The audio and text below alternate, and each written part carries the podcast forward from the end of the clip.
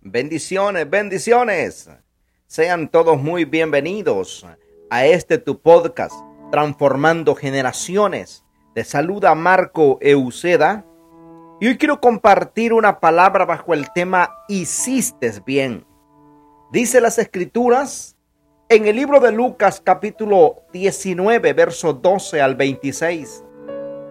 Así que les dijo, un hombre de la nobleza se fue a un país lejano para ser coronado rey y luego regresar. Llamó a diez de sus siervos y entregó a cada uno cual una buena cantidad de dinero. Les instruyó, hagan negocio con este dinero hasta que yo vuelva. Pero sus súbditos lo odiaban y mandaron tras él una delegación a decir, no queremos a este por rey a pesar de todo fue nombrado rey.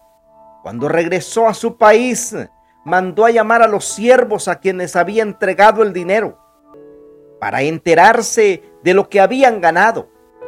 Se presentó el primero y dijo, Señor, su dinero ha producido diez veces más. Hiciste bien, siervo bueno, le respondió el rey, puesto que has sido fiel con tan poca cosa te voy a dar el gobierno de diez ciudades. Se presentó el segundo y dijo, Señor, su dinero ha producido cinco veces más. El rey le respondió, a ti te pongo sobre cinco ciudades. Llegó otro siervo y dijo, Señor, aquí tiene su dinero.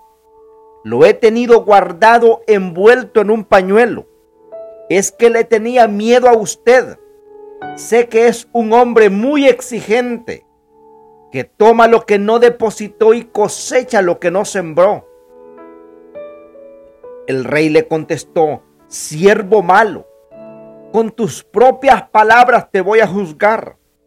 Así que sabías que soy muy exigente, que tomo lo que no deposité, cosecho lo que no sembré entonces, ¿por qué no pusiste mi dinero en el banco para que al regresar pudiera reclamar los intereses? Luego dijo a los, a los presentes, quítenle el dinero y désenlo al que tiene diez veces más. Señor, protestaron, él ya tiene diez veces más. El rey contestó, les aseguro que todo el que tiene se le dará más, pero el que no tiene se le quitará hasta lo que no tiene. Hemos sido enseñados que uno de los componentes de la legalidad es la obediencia. La obediencia abre un mundo de posibilidades abre las recompensas eternas, abre las bendiciones del cielo. Si no hay obediencia, no caminamos en legalidad en el reino de Dios. No estamos, si no hay obediencia, no estamos legales.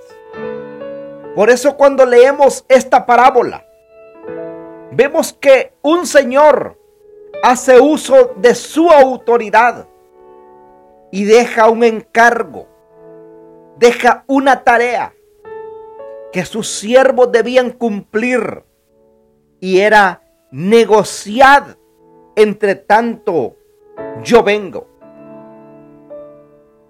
Esto que el rey les dijo no era un pedido, no era una sugerencia, es un mandato del Señor.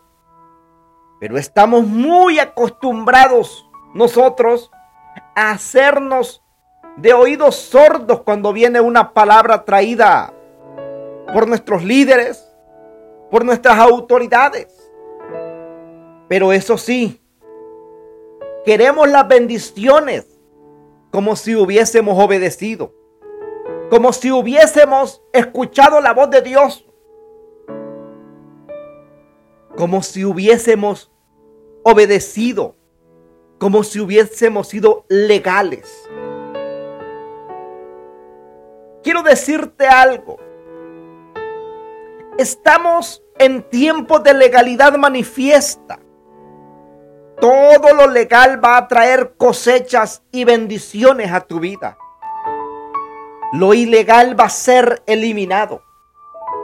Hablamos continuamente de las cosechas del último tiempo, de las recompensas del último tiempo.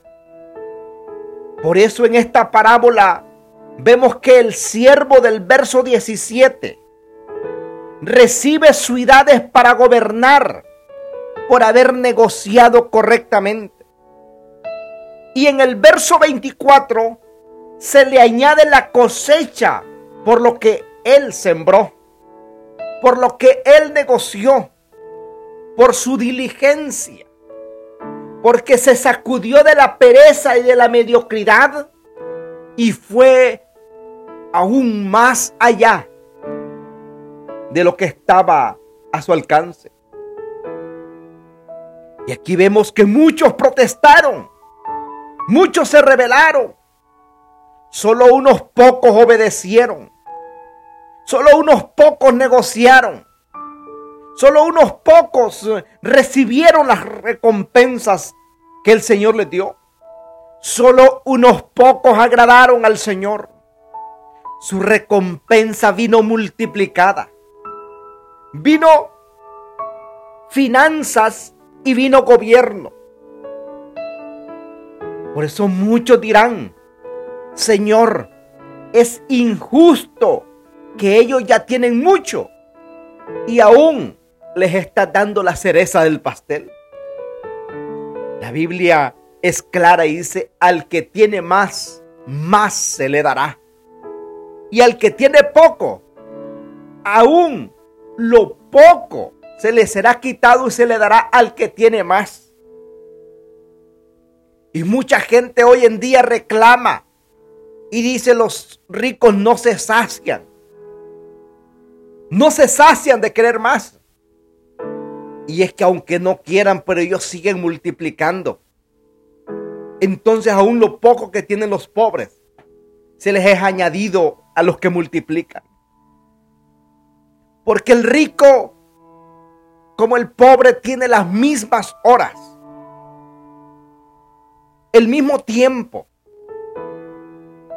los mismos días de la semana, los mismos días del mes, los mismos días del año. Pero cada quien, la diferencia es cómo usan su tiempo, cómo cada uno de ellos usa su tiempo. Mi pregunta es,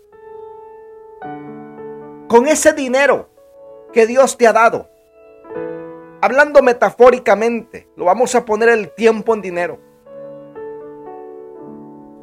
¿Qué estás haciendo con tu tiempo?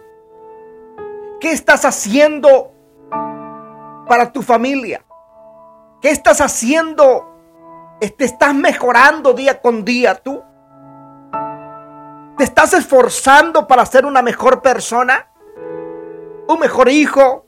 un mejor padre, un mejor esposo o esposa, un mejor ciudadano, un mejor compañero de trabajo, un mejor ministro, líder, pastor. Porque si hay algo que nosotros tenemos que pensar, es que al final de este día, al final de nuestros días en esta tierra, que el Señor diga, lo hiciste bien. Lo hiciste bien, me agradaste. Lo mucho lo poco que tuviste, lo multiplicaste. Porque todos llegamos a esta tierra con un propósito.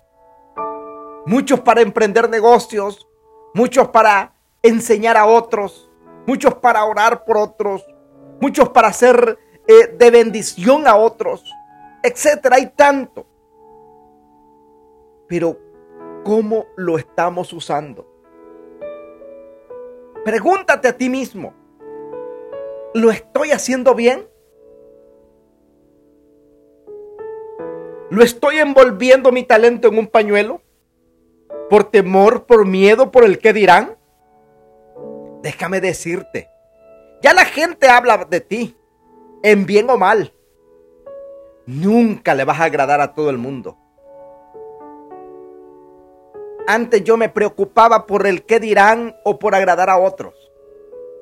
Hace años dejé de preocuparme por eso.